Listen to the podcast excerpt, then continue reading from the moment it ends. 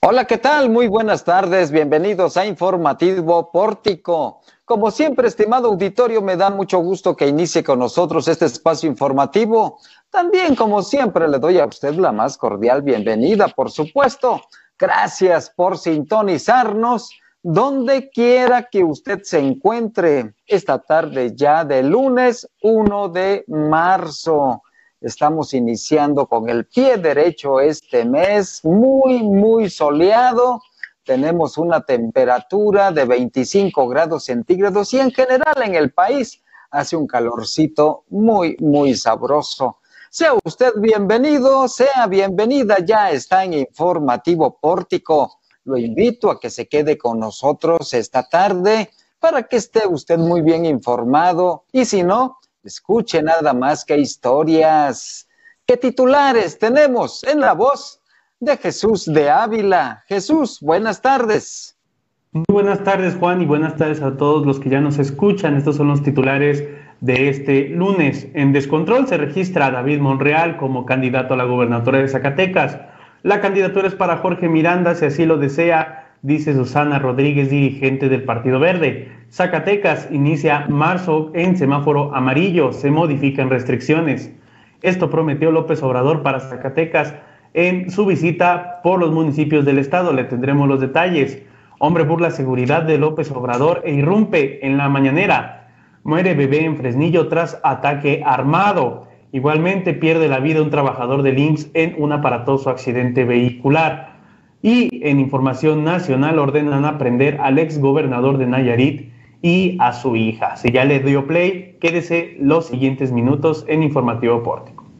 Gracias Jesús. Y es que el fin de semana estuvo también candente, candente, porque se anunció el cambio de siglado de Morena en favor del Partido Verde Ecologista de México, luego de darse a conocer esta información por parte de la dirigencia nacional del Movimiento de Regeneración Nacional Morena, el alcalde capitalino Ulises Mejía Aro planteó un posicionamiento al respecto y mostró naturalmente su inconformidad sobre este cambio de siglado. Horas más tarde, el domingo por la noche, Ulises Mejía ya presentaría su licencia indefinida ante el cabildo zacatecano, el cabildo capitalino. Pero, pero también se daba otra situación y es que el domingo en la noche se hacía ya real el cambio de siglado por parte de la coalición electoral Juntos Haremos Historias que integran Morena, Partido Verde, Partido del Trabajo y Partido Nueva Alianza. Y ante el Instituto Estatal Electoral de Zacatecas, el IES, se confirmaría el cambio de siglado para la capital zacatecana. Pero después de todos estos acontecimientos, en la noche nos enteramos de que David Monreal se registraría este lunes 1 de marzo a las nueve y media de la mañana en el Instituto Estatal Electoral. Y Jesús de Ávila tiene todos los detalles porque ahí estuvo. ¿Cómo va esa crónica? ¿Cómo está Jesús de Ávila? Buenas tardes nuevamente. Gracias Juan, y es que fue un total descontrol este, este registro de David Monreal ahí en el IES para ser candidato a la gubernatura de Zacatecas por la coalición Juntos Haremos Historia, formada por Morena, Partido del Trabajo, Partido Verde y Nueva Alianza. Como lo mencionaste, pues la mañana de este lunes el candidato morenista llegó a las instalaciones del IES, donde militantes de los partidos que forman la coalición que representa ya lo esperaban para corear consignas a favor del candidato. Sin el respaldo de la dirigencia estatal morenista, Monreal Ávila ingresó al organismo electoral para cumplir con el registro para ser el abanderado de la coalición en Zacatecas, según declaró. Esto lo hace por compromiso personal y por con, perdón, y con la gente de buscar por tercera vez la gubernatura. Sin embargo, pues al salir de las instalaciones, como usted lo puede ver en pantalla, hubo una fuerte aglomeración y pues el número creció considerablemente peligroso derivado de la emergencia sanitaria por COVID-19, además de que llegó gente que no pertenecía a ninguno de los tres partidos de la coalición del ahora candidato a gobernador. Y únicamente con el respaldo de los dirigentes de Nueva Alianza, Partido Verde y Partido del Trabajo, David Monreal alzó la mano por el logro del registro de abanderar esta coalición. También lo acompañaron diputados locales por Morena afines a su proyecto y la organización de 21. Así estuvo este día, hubo demasiada gente, hubo una aglomeración bastante considerable, además de que había mucho descontrol por la gente encargada de la seguridad del ahora candidato a la gubernatura de Zacatecas, inclusive pues como ya lo mencioné, gente externa, gente que no pertenecía a ningún partido político ni a los medios de comunicación, pues estuvo ahí, Juan. Caramba, pues sí, un descontrol, un desbordamiento, diría yo. No hubo orden y esto esperemos que no sea así, pero podría tener consecuencias sanitarias. Pero llama la atención estos detalles que muy bien apuntas, Jesús, la ausencia del Comité Directivo Estatal de Morena para eh, acompañar a su candidato al gobierno del Estado. Así que continúa, continúa la división en Morena, Zacatecas, Jesús. Está muy dividida la, pues la dirigencia aquí en Zacatecas de este partido, sobre todo como lo mencionas, con el alcalde Ulises Mejía, en el que le dieron este revés a la coalición, inclusive mientras esto pasaba, bueno, pues el dirigente se encontraba en otra parte de la ciudad, muy ajeno a lo que realmente pues era este registro de la candidatura de David Monreal, pues ahí estaba, eh, respaldado por algunos, algunos militantes de Morena, no todos, únicamente diputados locales, y me imagino que por la, eh, la situación sanitaria, pues tampoco fueron algunos actores políticos estatales como los alcaldes de Guadalupe o de Fresnillo que respaldan este proyecto, Juan. No asistió ni Saúl Monreal y tampoco eh, Julio César Chávez.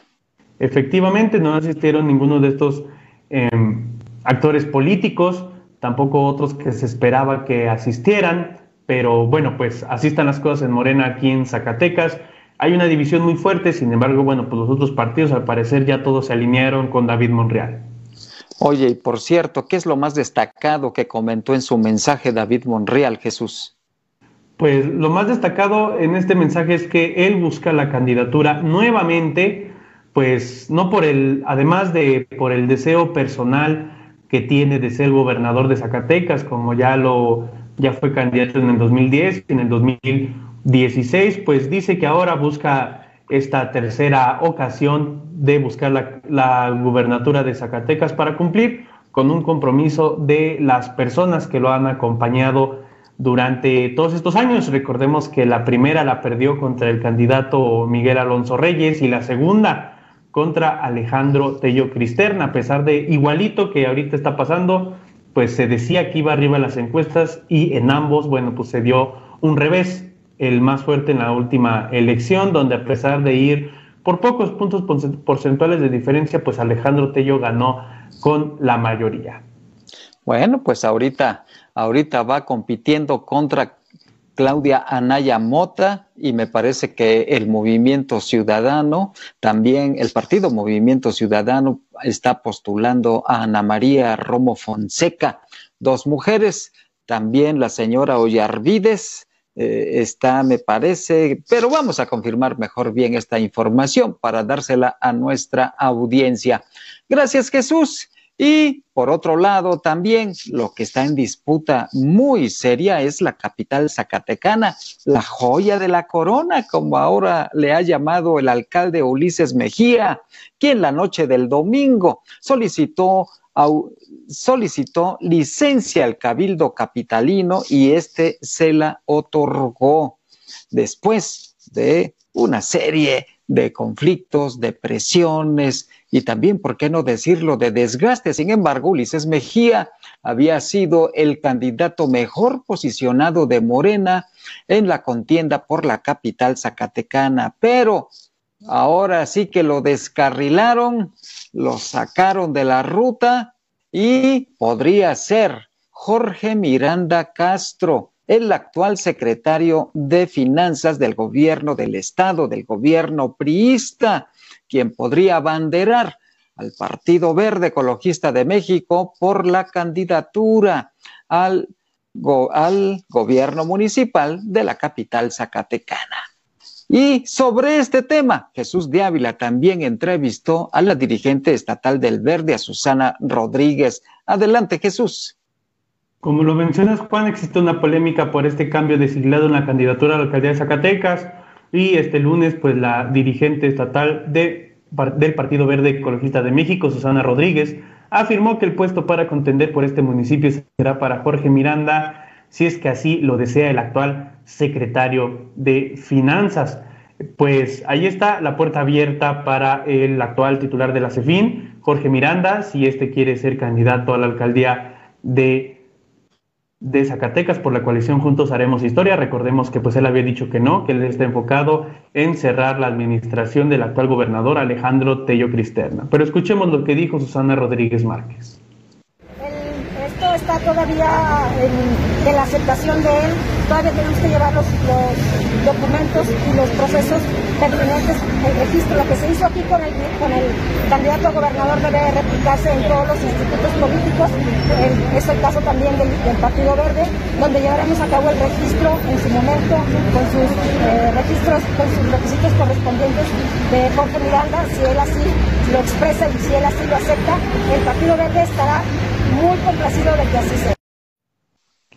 Y ante el posicionamiento que dio el actual alcalde con licencia de Zacatecas, Ulises Mejiaro, declaró que está en todo su derecho de impugnar esta decisión ante Morena para, perdón, sí, para que no, por lo que no emitirá una postura al respecto, ya que no tiene la información completa la dirigente estatal del Partido Verde. Sin embargo, pues como ya lo mencioné, dijo que está en todo su derecho de hacer lo que considere pertinente. Recordemos que este cambio de siglado pues no está firmado por la secretaria general del partido Morena, Citlali Hernández, únicamente por el dirigente nacional Mario Carrillo también. Susana Rodríguez declaró de que este cambio de siglado no está firmado por la dirigente estatal del perdón, la dirigente nacional del Partido Verde, Juan. Así es, Jesús pues algo que sorpresivamente nos enteramos el domingo, ayer domingo, sobre esta situación del cambio de siglado del convenio de esta alianza Juntos Haremos Historia ante el Instituto Electoral del Estado de Zacatecas. Y es que Citlali Hernández había dicho en dos ocasiones que no habría cambio de siglado, que era muy claro, y que el candidato para la reelección era Ulises Mejía. Pero como se dice en el argot político, le dieron palo a Citlali y a Ulises y la dirigencia nacional de Mario Delgado directamente hizo este cambio. Y esto es una controversia jurídica también en la que se está entrando de carácter electoral, por supuesto. En ese contexto, Ulises Mejía solicitó licencia y vamos a ver qué es lo que sucede más adelante. Mientras tanto, voy a otro tema, porque Zacatecas entró en semáforo amarillo y Landy Valle tiene los detalles. Landy, buenas tardes.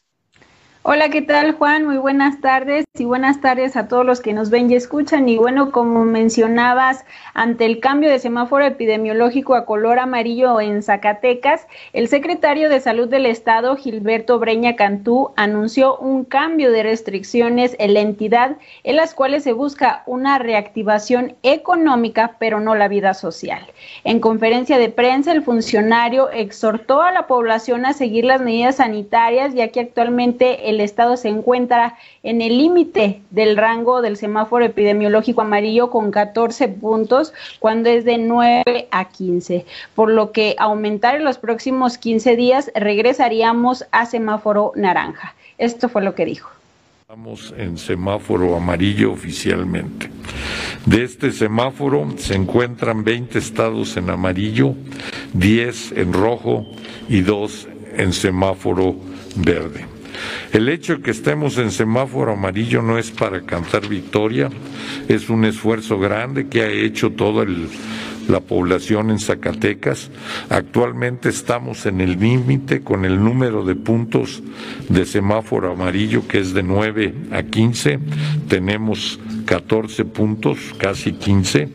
Entonces es necesario que hagamos esta transición de semáforo de una manera ordenada y pensando que mucho de lo que hacemos es para reactivar la economía, no para reactivar nuestra vida social y establecer reuniones. Dentro de las modificaciones se encuentra la apertura de espacios públicos como parques, plazuelas, jardines, donde se cuenten con los protocolos sanitarios y con un aforo del 50%. Asimismo, se reactiva el sector turístico con el acceso a la mina del Edén, teleférico, turibús y museos bajo protocolos sanitarios. También los centros deportivos, gimnasios y albercas, donde también se permitirá pues el aforo del 50% y el tema de las celebraciones religiosas se permitirán las bodas, 15 años, bautizos, así como primeras comuniones, solo con la presencia de familiares directos. El secretario reiteró que las actividades que continúan restringidas son los bares, centros nocturnos y discotecas, además de los eventos masivos, recreativos y culturales. Esta modificación se realiza en un contexto de 2.668 muertes acumuladas, 27.330 casos, así como 23.361 pacientes recuperados, Juan. Qué buenos datos, Landy, y nos haces un recuento muy puntual del comportamiento de la pandemia aquí en Zacatecas. Esperemos que este, esta incorporación o este cambio al semáforo amarillo sea muy positivo, no solamente en cuestión económica, porque también se trata de reactivar la actividad doméstica, sino en la salud, la salud de todos los zacatecanos y las zacatecanas. Hay que seguir cuidándonos, hay que seguir resguardando todas las medidas sanitarias y sobre todo también manteniendo mucha atención y mucha responsabilidad en nuestro comportamiento público. Gracias, Landy. Voy a otro tema porque el fin de semana el presidente de la República, Andrés Manuel López Obrador, estuvo en Zacatecas por sexta ocasión. Y esta visita del mandatario fue también muy controversial, muy polémica. Hubo muchas manifestaciones en favor, pero también en contra y también demandas muy puntuales de apoyo ante el mandatario nacional, demandas que incluso algunas de ellas el gobernador del estado, Alejandro Tello Cristerna, le reiteró como la construcción de esta carretera cuatro carriles de Zacatecas, Osiris, Aguas Calientes, aprobado el recurso, el presupuesto desde el año pasado, desde octubre, pero hasta ahorita no se mueve ni una piedra ni una máquina. Y sobre esta crónica de la visita presidencial, Jesús de Ávila tiene algunos detalles. Adelante, Jesús. Como lo mencionas, Juan, pues esto fue lo que prometió el presidente de la República, Andrés Manuel López Obrador, en su visita por Zacatecas. De las más importantes, anunció que llegarán más elementos de seguridad a la entidad, se complementarán los efectivos de los que ya hay de la Guardia Nacional Aumentará el número de uniformados del ejército mexicano y llegarán elementos de la Secretaría de Marina para ayudar con las acciones de seguridad en Zacatecas a petición del gobernador Alejandro Tello Cristerna. Esto lo hizo el sábado en Fresnillo.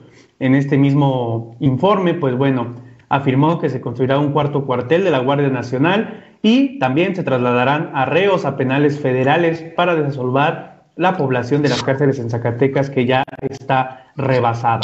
También anunció que abogará por los derechos de los migrantes en su reunión de hoy con Joe Biden para que los migrantes que busquen oportunidades laborales se les reconozcan sus derechos para que tengan certeza y seguridad al realizar labores en los Estados Unidos. Esto lo hizo desde el municipio de Morelos. También en este municipio el gobernador Alejandro Tello pidió que se reactiven los permisos de exportación de ganado y cárnicos a Estados Unidos luego de que sin razón se suspendieran estos servicios de los cuales dependen muchos productores zacatecanos. En el municipio de Tlaltenango, el día de ayer, afirmó que intervendrá en el conflicto de Zicacalco en Tlaltenango con los manifestantes que tienen tomado el relleno sanitario por presuntos daños al ambiente. Igualmente, bueno, desde su llegada el viernes en el municipio de Pinos prometió bienestar y paz por medio de la educación en la inauguración de la Universidad para el Bienestar Benito Juárez, Juan.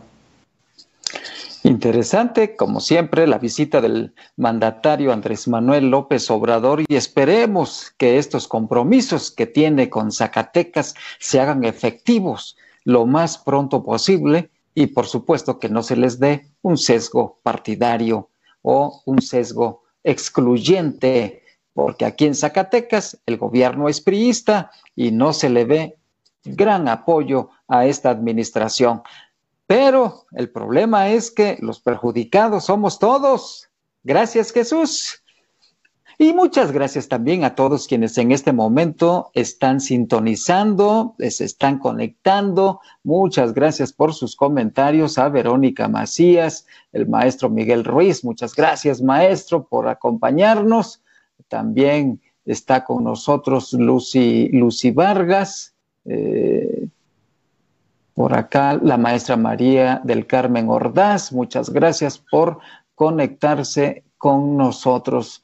Y por supuesto también Verónica de Ávila, Verónica Macías, que siempre nos están acompañando. Muchas gracias. Sigo con otra información, información nacional y Araceli Martínez tiene todos los detalles de lo que ha sucedido esta mañana en la mañanera sorpresivamente un hombre abordó ahí en la mañanera al presidente Andrés Manuel López Obrador y sorprendió a todos los medios de comunicación.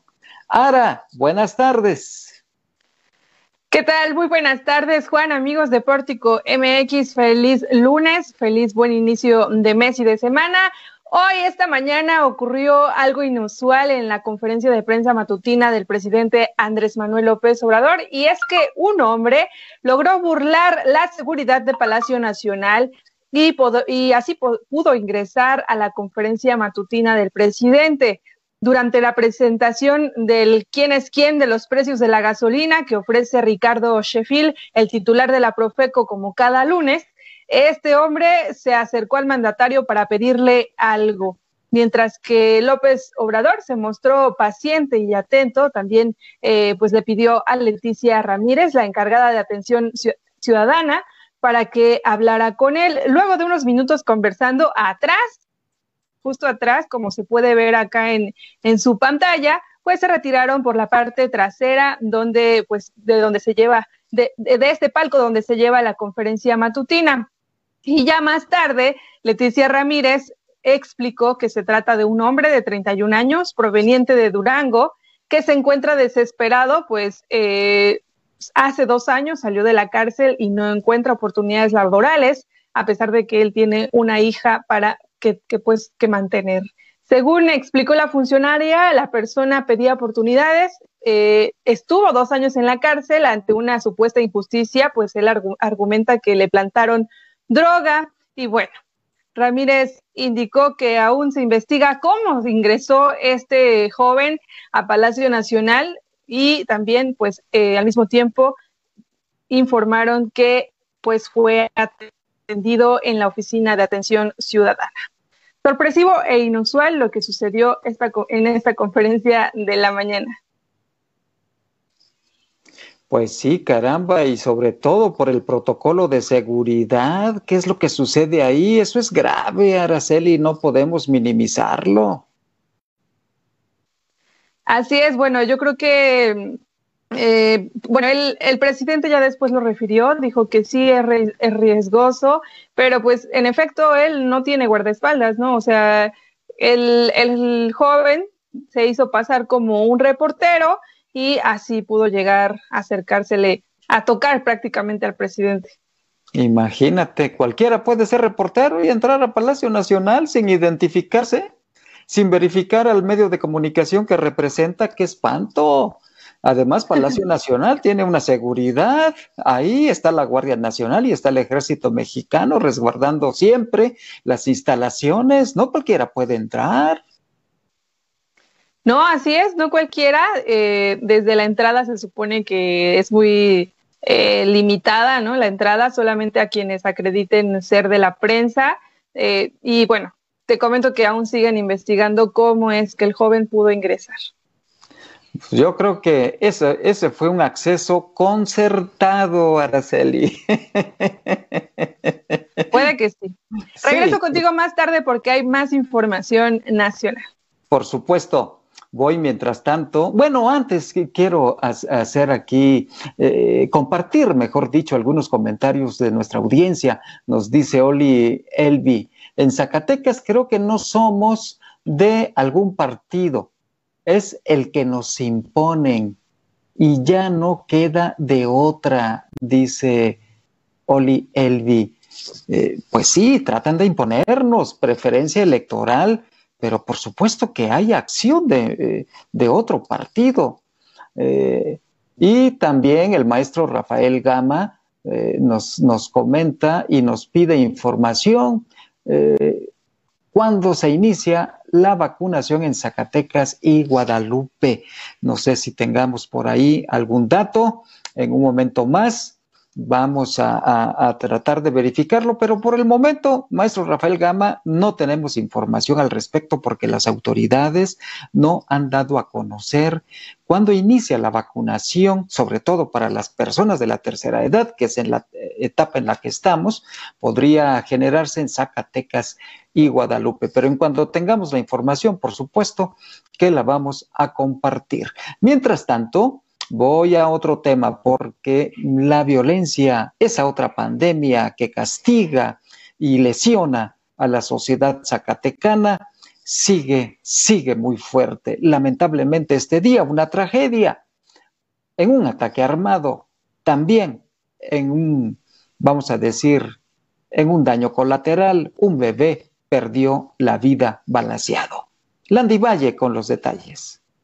Así es, Juan. Este domingo, alrededor de las nueve de la noche, una bebé de brazos murió luego de un ataque armado.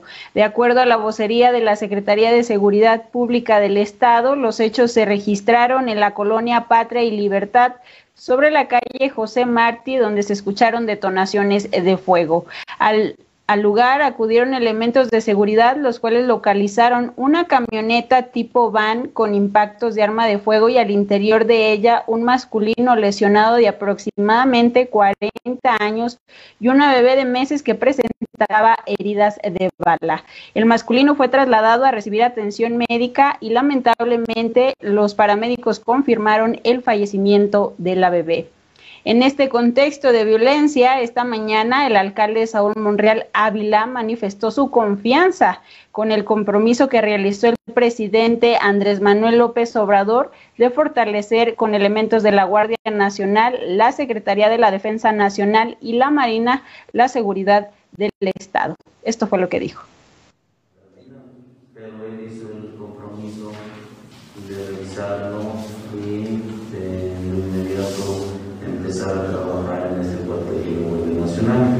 Le platiqué la situación en corto de lo que estamos viviendo los fresnillenses. Le dije, Fresnillo vive con miedo y afortunadamente hubo. Se comprometió, me dijo, vamos a pacificar a Fresnillo. Vamos a luchar, yo voy a hablar con la Marina, con la Defensa Nacional y con la Guardia Nacional. Esperemos que se dé, yo confío en el presidente de la República y confío en que le va a ayudar Para dar un contexto de la violencia en Zacatecas, eh, ya hay 143 víctimas de homicidio doloso en el mes de febrero. De ellas, 134 han sido del sexo masculino y 9 femeninas. Y bueno, cambiando un poquito de tema, también esta mañana se registró un accidente donde un trabajador del IMSS perdió la vida. Este hecho se registró alrededor de las 5 de la mañana sobre el bulevar Héroes de Chapultepec a la altura de la colonia Luis Donaldo Colosio, donde pues este trabajador falleció. Según información de Protección Civil Estatal, el percance fue entre dos vehículos, uno de ellos un vehículo March color blanco donde viajaban tres trabajadores del IMSS, dos de ellos fueron trasladados a recibir atención médica y uno falleció en el lugar. El director de la Policía de Seguridad Vial, Osvaldo Caldera Murillo, declaró que el otro vehículo involucrado era conducido por una persona en estado de ebriedad, el cual se dirigía de Fresnillo a Zacatecas. Pierde el control e invade el carril opuesto de manera directa. El responsable, según esta declaración, se dio a la fuga del lugar de los hechos, Juan. Caramba, pues que se le aplique todo el rigor de la ley en cuanto sea capturado y daremos a conocer, por supuesto, este hecho tan trágico que enluta a tres familias zacatecanas de tres hombres trabajadores que desde muy temprano, desde la madrugada, ya iban trasladándose a su centro de trabajo. Qué tristeza que esto suceda ante la irresponsabilidad de personas alcoholizadas que manejan de esta manera en la madrugada y lamentamos, por supuesto, este acontecimiento. Qué triste. Gracias, Landy. Y pues voy, voy a otro tema porque va a subir el pan. ¿A usted le gusta el pan? La telera, el bolillo, el pan dulce, pues va a subir. Qué terrible, ¿verdad? Pero pues así está la economía. Jesús de Ávila con los detalles. Esta mañana la sesión de panaderos de Zacatecas anunció que derivado de los aumentos a los costos de los insumos para la elaboración del pan, así como ajustes a los energéticos como la luz, el gas y la gasolina, los costos de este alimento subirá a partir del 8 de marzo un peso por pieza según estimaciones iniciales. Oscar Humberto Mesa Rivera, el presidente de esta sesión, declaró que en el aumento será generalizado en las panaderías del Estado, ya que los insumos como harina, azúcar y manteca han aumentado sus precios. Por ejemplo, la harina de trigo aumentó su costo de 390 por costal de 44 kilos a 470 al mes de febrero, un aumento aproximado del 40%. Asimismo, añadió que el aumento de los energéticos indispensables para la elaboración del pan, como el gas, la luz, la gasolina, también, también ajustaron sus precios y es por lo mismo que se debe ajustar el precio del el pan. Asimismo, pues aunado a la crisis, a la emergencia sanitaria por la COVID-19, hay adeudos a los que se tiene que ajustar el sector panadero y además de que por iniciativa propia pues no han despedido a su planta laboral. Es por esto que este aumento en Zacatecas pasará de un promedio de 4 pesos el bolillo a 5 y el pan dulce que cuesta promedio 7 pesos pasará a costar 8 pesos a partir de la segunda mes, de la segunda semana del mes de marzo, Juan. Pues estos precios están razonablemente adecuados, pero yo he visto que hay algunas piezas de pan más caras, 12 pesos, por ejemplo. Claro, también depende del gramaje que tenga cada una de las piezas, pero el pan ha aumentado y está también por, esperemos a ver qué sucede, pero el precio del pasaje urbano también podría aumentar, Jesús. Pues a pesar de que se había dicho que no se va a aumentar el precio en lo que queda del sexenio, de, perdón, del quinquenio de Alejandro Tello, pues hay que esperar si es que con la entrada de un nuevo gobierno o bien a mitad de este año, pues sí se aumenta este precio al costo del transporte público. Gracias, Jesús. Y regreso con Araceli Martínez porque hay una información que ha acaparado la atención de los medios de comunicación a nivel nacional y es que aprendieron a un exgobernador y a su hija. Adelante, Araceli. Juan, eh, aún el juez federal ordenó la aprehensión del exgobernador de Nayarit, Roberto Sandoval Castañeda, y también de su hija Lidia Alejandra Sandoval López por presunta responsabilidad en el delito de operaciones con recursos de procedencia ilícita en agravio de las defensas públicas del Estado que gobernó. La Fiscalía General de la República presume que ambas personas tienen relación con el cártel Jalisco Nueva Generación, por lo que también existe una investigación en curso. Durante su gestión como gobernador de 2011 a 2017, Roberto Sandoval Castañeda se le relacionó con actividades ilícitas en conjunto con su fiscal Edgar Beitia hoy preso en Estados Unidos por narcotráfico, como era el también de secuestro, extorsión, despojo, robo, amenazas, enriquecimiento ilícito y asesinato. Es la información que se está generando hace unas horas, como hace unas horas, Y bueno, en, breve le estaremos dando toda la información en portico.mx y también en nuestras redes sociales. Solamente es la orden de aprehensión. Todavía no es capturado. El juez ya giró esta orden de aprehensión. Gracias por las precisiones, Araceli. Estaremos muy al pendientes de qué es lo que sucede con este exgobernador y su hija, por supuesto. Mientras tanto, Voy, voy hasta Querétaro. Querétaro, ahí se encuentra Fátima Ibet Gómez Vargas con más información fresquecita, por supuesto, de la capital queretana. Fátima, buenas tardes. Hola, ¿qué tal? Muy buenas tardes. Los saludamos desde Pórtico Querétaro con buenas noticias para el municipio de San Juan del Río porque sobreviven restauranteros de este importante municipio aquí en, en Querétaro y es que no se han dado cierres de ningún restaurante, sin embargo muchos están en situaciones complicadas debido a la pandemia, aseguró el presidente de la eh, Octavio Mata Rivera, luego de tener una reunión con cerca de 43 empresarios restauranteros de este municipio, Octavio Mata explicó que el objetivo fue conocer en primer término las necesidades del sector y después solicitar al gobierno municipal una reunión para buscar apoyo en cuanto al tema de licencias de funcionamiento y préstamos económicos que ha aprobado el gobierno del estado. Sin duda es una buena noticia porque lastimosamente aquí en la capital y la zona metropolitana sí ha habido cierres de restaurantes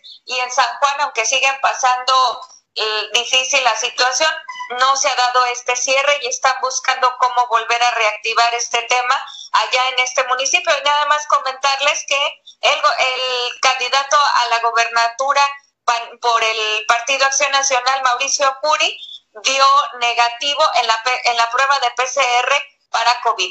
Entonces no tiene ahorita COVID, lo, lo reafirmó porque se había hecho una prueba rápida y había resultado positivo, pero en el fin de semana se, se aclaró que está, eh, no, no tiene, no dio positivo para COVID.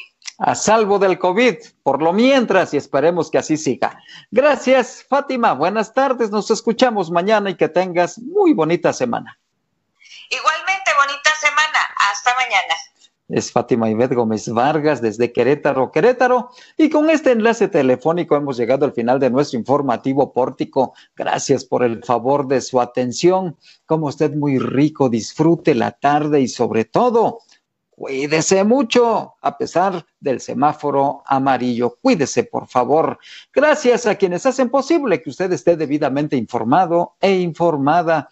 Gracias a Landy Valle, a Araceli Martínez, a Fátima Ivette Gómez Vargas, a Jesús de Ávila y por supuesto a nuestro gurú informático cibernético que hace maravillas y a veces milagros, a Omar Reyes. Soy Juan Gómez, que tenga usted un excelente mes y una muy productiva semana.